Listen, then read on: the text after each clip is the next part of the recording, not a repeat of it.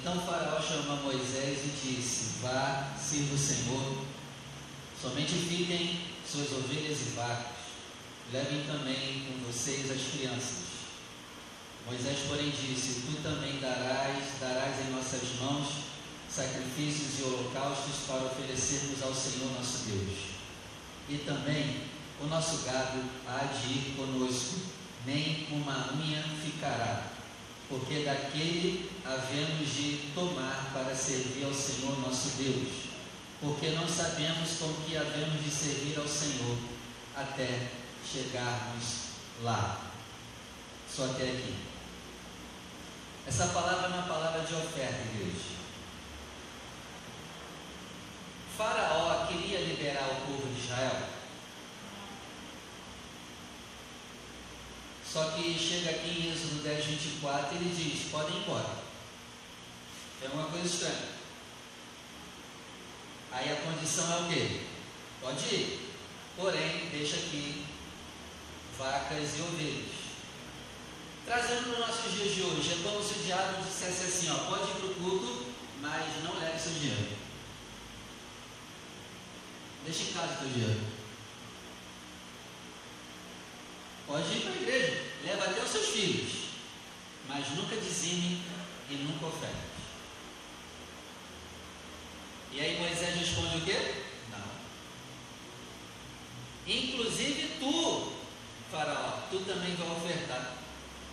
E aqui eu aprendo outra coisa, se até o ímpio tem que ofertar, imagina ele tu.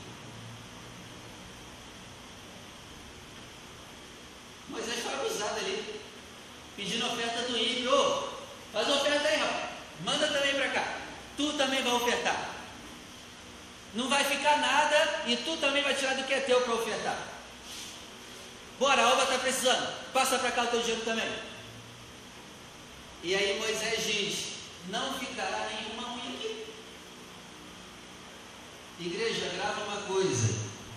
Quando o meu dinheiro eu não invisto na obra, o meu dinheiro é do diabo. Ah, mas eu gasto comigo. É do diabo. E eu não posso dar uma unha do que é meu para o diabo. E tem gente que não está dando só a unha, não. Está dando tudo. Quantas pessoas estão na igreja há anos e nunca tiram nada para abençoar a obra do seu dinheiro?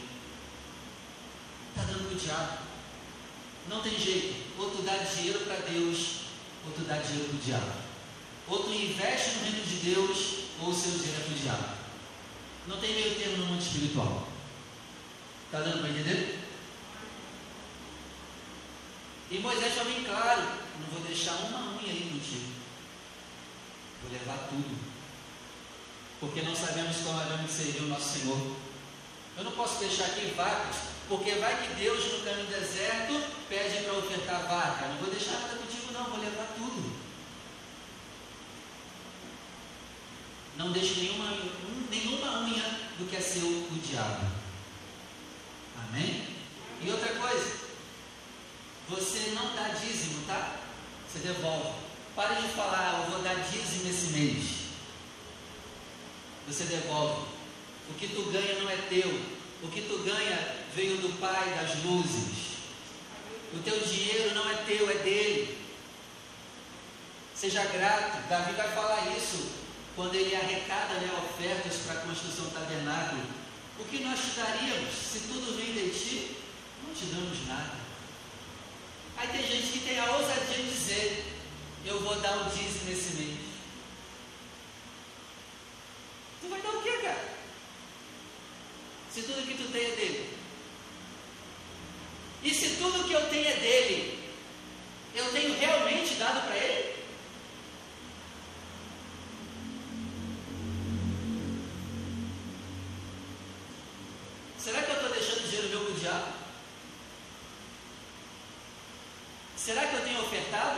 Dizimado? Não deixe nenhuma unha do que é teu para o diabo. Amém? Ah, pastor, Deus se importa com o meu coração, beleza. Mas se Deus tem o teu coração, Ele também vai ter o dinheiro que vem na tua mão. Ah, Deus se importa com o meu coração, pastor. Não se importa com o meu dinheiro. Beleza. Mas se Ele tem o teu coração, Ele também vai ter o teu dinheiro. Imagina, eu estou casado com a pastora e digo para ela: Eu te amo, mas tu não vai ver um centavo do meu dinheiro.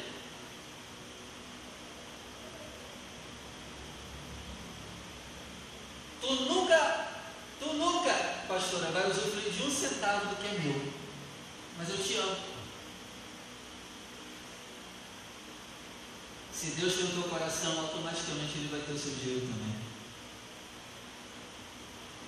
E outra, se Ele tem o teu coração, Ele vai ter sempre além dos 10%. Você sempre vai um pouquinho além.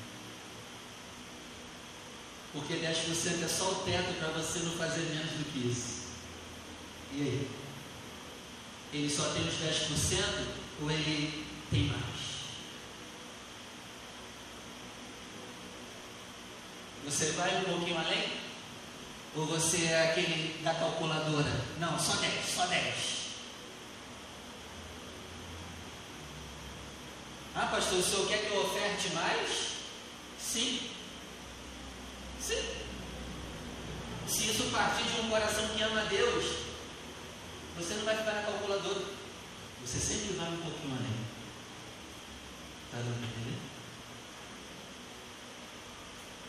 Separe a tua oferta. Vamos ofertar a casa do Senhor. É momento de ofertar. Vá além. Vamos orar primeiro. Vá além. Levante ao céu o seu melhor. Separe a tua oferta. Levante ao céu. Você que vai ofertar, vem aqui na frente. Senhor nosso Deus e Pai Todo-Poderoso, aqui está o fruto do nosso suor, do nosso trabalho.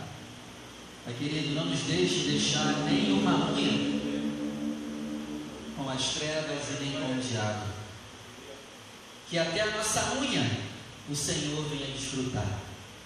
Pai querido, recebe o nosso coração mas quando tu recebe o nosso coração, automaticamente nós te damos tudo que nós temos, tudo que nós somos, inclusive o nosso dinheiro. Meu Pai, abençoa aquele que tem sido generoso. Abençoa aquele que vai além do que está escrito. Abençoa aquele que vai além dos 10%. Abençoa, meu Pai, aquele que dá com generosidade, aquele que vai além dos 10% com generosidade, não com interesse mas faz isso por amor, por adoração. Abençoa, meu Pai, esses teus servos. É o que eu te peço em nome de Jesus. Amém. Você vai vir com alegria e oferte na, em uma das arcas do seu melhor. Enquanto isso, nós vamos louvar o nome do Senhor.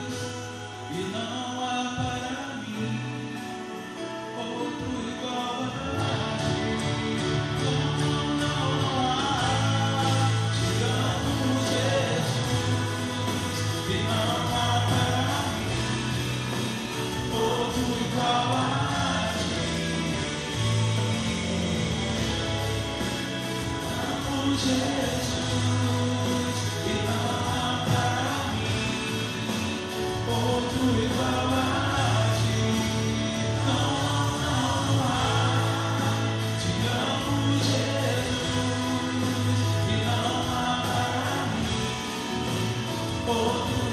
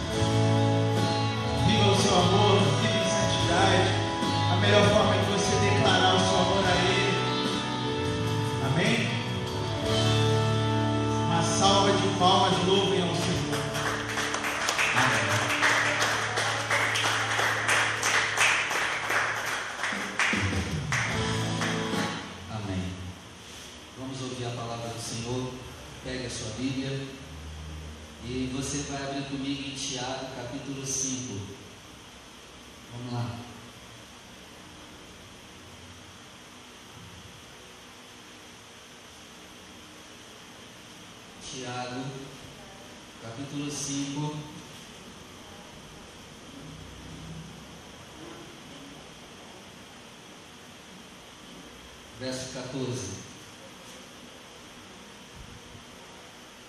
Diz assim: Está alguém de vocês doente? Chame os presbíteros da igreja e orem sobre ele, ungindo com azeite em nome do Senhor. Vou ler de novo. Está alguém entre vocês doente? Chame os presbíteros da igreja e orem sobre ele, ungindo com azeite em nome do Senhor.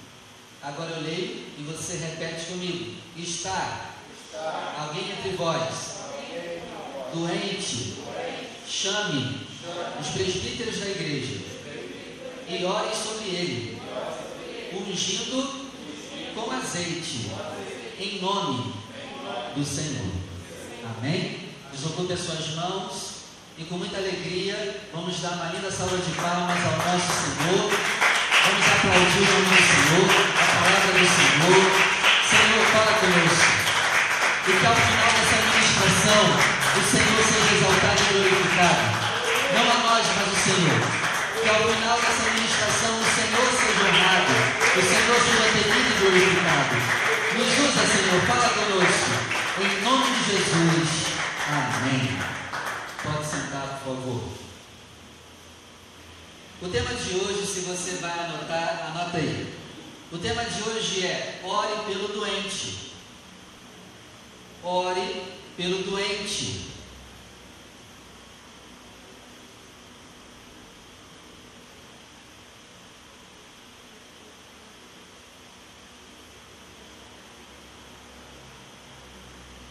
Versículo 14.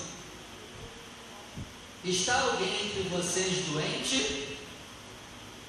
Ó, se tem alguém aqui doente, essa palavra é para você. Tem alguém aqui na igreja doente? É o que o Tiago está dizendo. Tem alguém aí na igreja doente?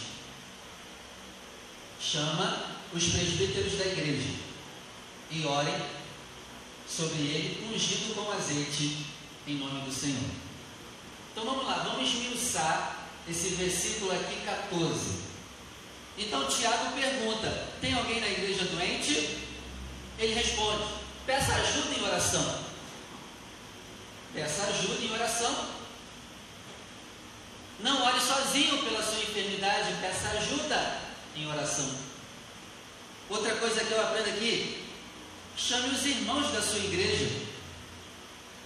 Mas você tem uma igreja? Você congrega em algum lugar? Você não congrega em nenhum lugar, você vai pedir ajuda a quem? Você congrega?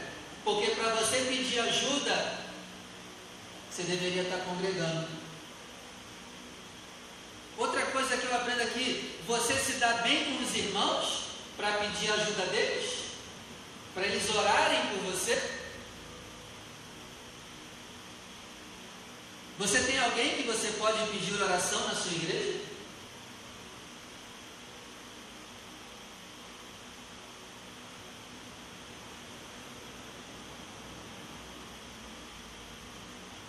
Chame os presbíteros. Peça ajuda.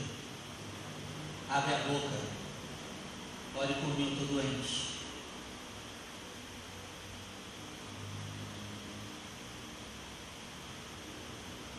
e ungindo com azeite em nome do Senhor. Amém? Verso 15. E a oração da fé salvará o doente, e o Senhor te levantará. Se tiver cometido pecados, serão perdoados. Gente, no versículo 14, Tiago diz: ó, Você está doente, pede ajuda e ora, e o Senhor vai te curar. Mas só que a partir do verso 15 ele vai te mostrar talvez alguns motivos pelo qual a gente ficou doente. E qual é o primeiro motivo? O finalzinho do verso 15, ó. E se você tiver cometido pecado, serão perdoados. Então aqui claramente ele associa pecado também à doença. Tem pecados que atraem enfermidades. Também aqui não estou generalizando dizendo que todo mundo que está doente está em pecado. Mas tem muita gente que está doente que é por causa de pecado.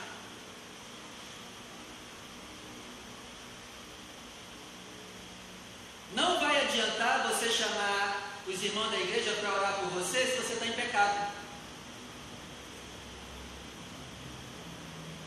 Primeiro abandona o pecado, depois pede ajuda e oração. Porque tem pecados que veio, tem doenças que veio por causa de pecado. Amém?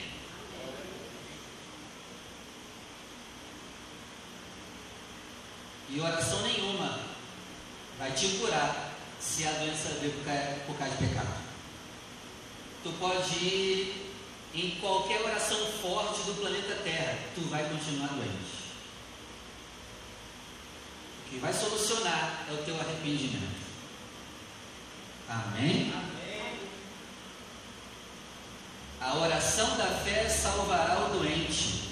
o Senhor levantará o doente e perdoará seus pecados. Então, se eu estou em pecado, eu posso e tenho grande possibilidade também de ficar doente. Olha que legal. Se eu estou em pecado, eu tenho grande chance de ficar doente. Eu não estou em pecado, eu já tenho grande chance de ficar doente. Porque depois da queda de Adão e Eva, a doença entrou no mundo. Eu já vou ficando velho e a minha força não vai ser a mesma. E eu ainda vou pecar? Aí está pedindo para morrer antes da hora. Eu não quero fazer o teu funeral antes da hora. Pare de pecar.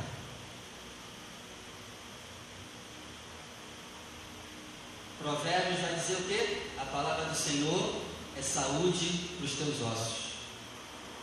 Mas o pecado também destrói teu corpo. Além de me mandar para o inferno, ainda já me faz sofrer aqui já na terra, com doença. Amém, igreja? Amém. Então não adianta eu pedir oração aos presbíteros da igreja se eu continuo em pecado. Porque aqui você vê aquele link, ó. O Senhor vai te sarar e vai perdoar teus pecados. Então tem pecado que traz doença. Tem irmão que estava doente aqui nessa igreja por causa de pecado.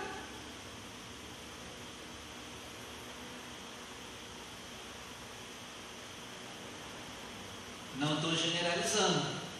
Mas também não estou excluindo que pode ter pessoas que estão doentes por causa de pecado. Mas essa palavra nunca é para gente, né? É, isso só acontece com os outros, né? A gente nunca traz para gente, né? É igual o livro de Apocalipse, né? A gente sempre lê o livro de Apocalipse pensando nos outros. Ih, vai todo mundo para inferno. É, traz para todo o texto. A gente só pensa nos outros, né? Ih, coitado da humanidade. Cuidado de tu também, cara. Traz para você o texto. Não, isso aí não é para mim, não. Por que não? Traz para você. Continuando, verso 16. Confesse a sua culpa uns aos outros. E parou, parou. Outro problema. De que muita gente estava ficando doente naquela igreja. Eles erravam e não pediam perdão. Confessa a tua culpa. E aí, você tem facilidade de confessar o erro? Se não tem, você pode ficar doente para isso.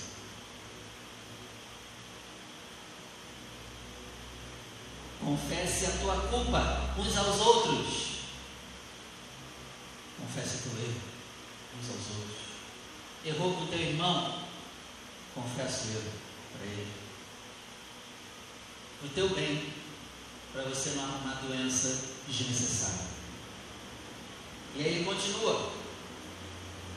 Confesse as vossas culpas uns aos outros e ore uns pelos outros. Então, quando eu confesso, eu reconheço que eu errei. Quando eu oro pelo outro, é porque eu estou perdoando o que o outro fez comigo. Se você está com mágoa de pessoas, você é um chamariz de doença. Está chateado com alguém? Está triste com alguém? Você é um chamariz de enfermidade. Ah, mas eu tenho motivo para estar tá triste com a pessoa. Tudo bem. Mas é melhor orar por ela. Porque eu serei um chamariz de enfermidade. Doenças adoram quem não perdoa. E aí, está magoado com alguém? Eu te aconselho a tirar toda a mágoa do coração. Mágoa atrai enfermidade. Chateação com os outros atrai enfermidade.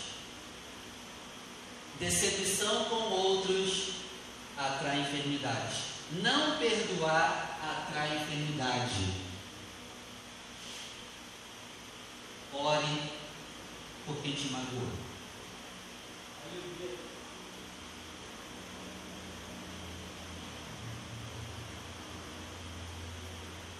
Tá vendo? Ele começa dizendo, ó, chama o pessoal para orar por você e você vai ser curado. Mas só que ele começa a dar os detalhes. Não é só orar, não é só pedir ajuda. Você tem que confessar os seus erros, reconhecer que está errado, perdoar quem te magoou. Aí sim, a oração da fé te salva, perdoa os teus pecados e o Senhor te levanta. Mas nós estamos vivendo em tempos em que a gente não reconhece os nossos erros. Nós reconhecemos o erro dos outros e de longe, mas e o nosso? Vocês estão aqui comigo? Mas essa palavra é sempre para os outros, né? A gente nunca traz o texto para a gente. Então, confesse a sua culpa uns aos outros na igreja. Ore pelos irmãos que você está magoado, para que, olha aqui o texto diz: confesse a tua culpa uns aos outros e ore uns pelos outros, para que você seja sarado. Olha a condição para receber a cura. Não é só os presbíteros orar, não. Mas é no momento da oração, você também e eu estarmos nos limpando de toda a mágoa que nós temos de alguém, para que saremos.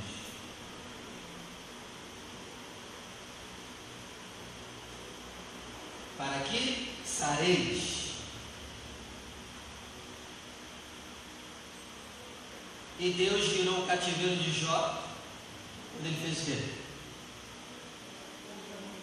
Orou pelos seus amigos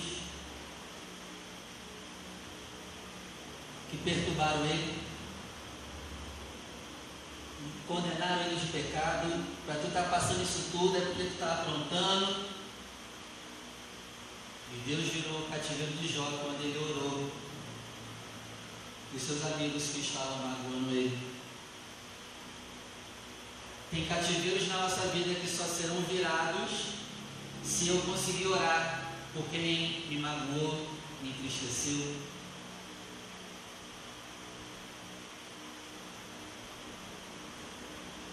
Ó, e não vai adiantar fazer campanha não para virar cativeiro não.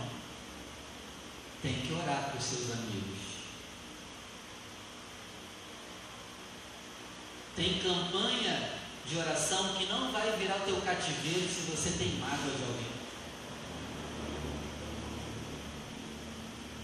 Perdoa a tua esposa, perdoa o teu marido, perdoa os seus irmãos de igreja, perdoe as pessoas do seu trabalho para o teu bem.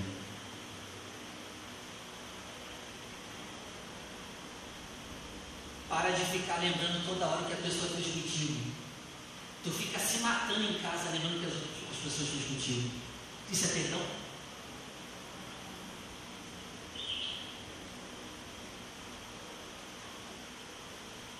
Eu não gostou, eu perdoei. Mas chega em casa fica lembrando.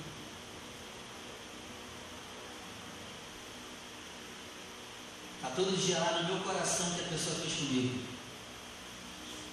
Isso é um convite para ficar doente. Então eu aprendo aqui também, Tiago está me mostrando que tem doenças que são emocionais, porque estamos com mágoa, tristeza, angústia e decepção. Verso 16: Confessem suas culpas uns aos outros e ore uns pelos outros. Pelo jeito, essa igreja era uma igreja de pessoas orgulhosas, né? Elas não confessavam o orgulho delas. Geralmente, quanto maior é o nosso cargo, mais orgulhoso a gente fica, né?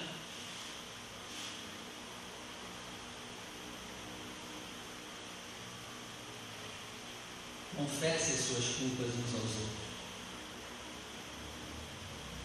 Tem gente que nem tem cargo e não confessa, imagina se tivesse.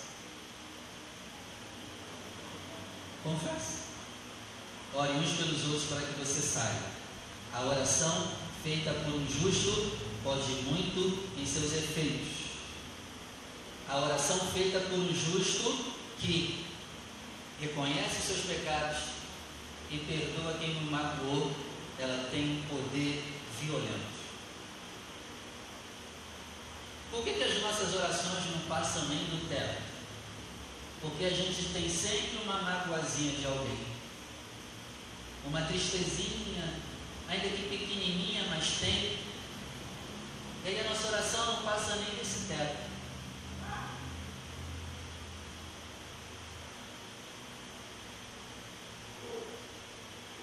Verso 17.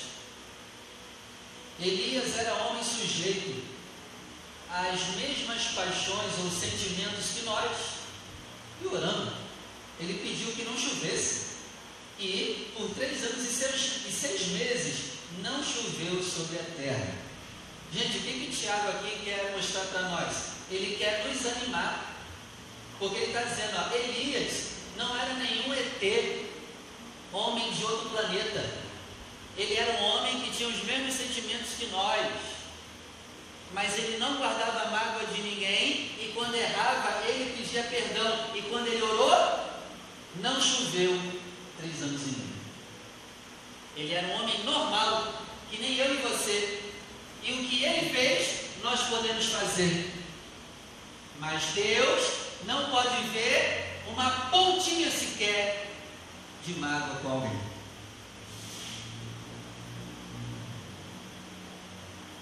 Por que, que a minha oração não é como a de Elias? Estou falando de mim. Eu, eu trago o texto para mim. Espero que você esteja levando para você também. Eu trago para mim. Por quê? Que a minha oração não é igual a de Elias. Porque se eu for cavocar o meu coração, eu vou achar mágoas que eu tenho com alguém.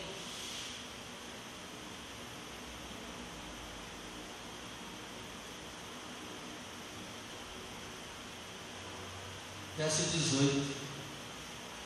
E orou outra vez, e o céu deu chuva, e a terra produziu o que? Fruto.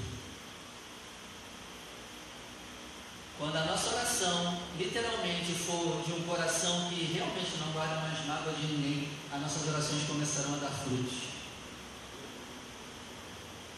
Está na hora das nossas orações começarem a dar frutos. Mas eu tenho que confessar o meu erro e perdoar quem errou comigo. Não tem jeito. Amém? A conclusão da oração do Pai Nosso é o quê? Qual é a conclusão da oração do Pai Nosso? Ele dá toda aquela. nos ensina como orar e a conclusão é o quê? Vocês lembram? Porque se perdoardes aos homens as vossas ofensas, também o vosso Pai Celestial os perdoará a vós.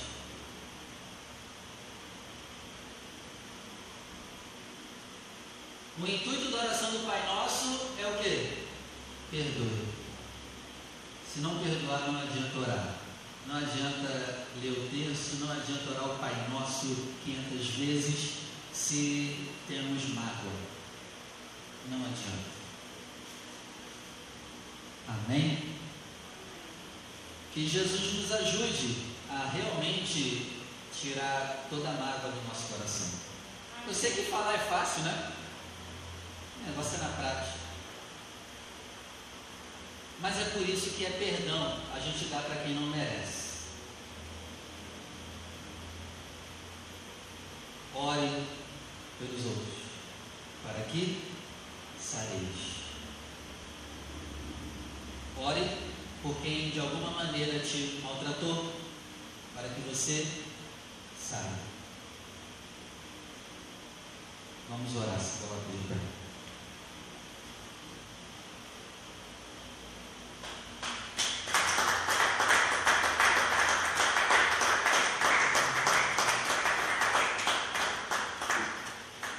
Eu vou cumprir a primeira parte do texto de Tiago. Vou orar por você com óleo. A segunda parte é contigo. Na segunda parte eu não posso me meter. Não tem como. Vem aqui na frente, por favor.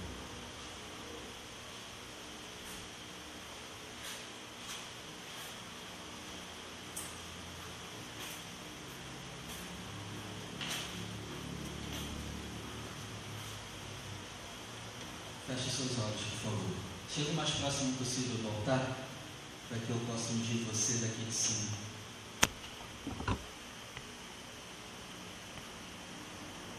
Lembre-se, a primeira parte será feita. É contigo a segunda parte. É comigo a segunda parte também. Senhor nosso Deus e Pai Todo-Poderoso, nós aprendemos essa semana que nem sempre é por muito falar. Às vezes é necessário perdoar para que as nossas orações sejam poderosas. Meu Pai, nós vamos cumprir a primeira parte do texto da carta do teu servo Tiago, que disse para, se estivermos doentes, pedirmos ajuda aos irmãos da igreja para que nos ore com óleo. E Pai, o teu texto diz que a oração da fé salvará o doente. Se tiver pecado, será perdoado. Mas o texto continua dizendo que devemos orar uns pelos outros, que devemos confessar também os nossos pecados, para que possamos sarar. A tua palavra também diz que temos que abandonar o pecado para que possamos sarar. Aí, meu Pai, já é conosco. Eu oro, meu Pai, para que cada um que está aqui vença seus pecados. Eu oro para cada um de nós que estamos aqui, que vençamos também o nosso orgulho e que possamos verdadeiramente liberar o perdão para quem não merece o nosso perdão. Até porque o Senhor também nos perdoou e não merecíamos o seu perdão. E assim como tu fizeste conosco, a tua palavra nos ensina para fazermos com os outros. Porque a oração do Pai Nosso termina dizendo: Se vós perdoardes as ofensas dos homens, o vosso Pai também perdoará a vossa. Meu Pai, que assim seja, que assim seja, em nome do Senhor Jesus. Que assim seja, em nome de Jesus. Ajuda os seus servos a liberar o perdão. Nos ajuda a não guardar mais mágoa. Nos ajuda a não nos ofendermos com o que fizeram conosco, para que possamos sarar. Eu oro, meu Pai, para que tu sare a sua igreja hoje. Eu oro para que sejamos uma igreja sarada. Em nome de Jesus. Amém. Amém. Amém? Amém, Vamos Pai. aplaudir o nome do Senhor. Pode voltar para o seu lugar, por favor. Que assim seja.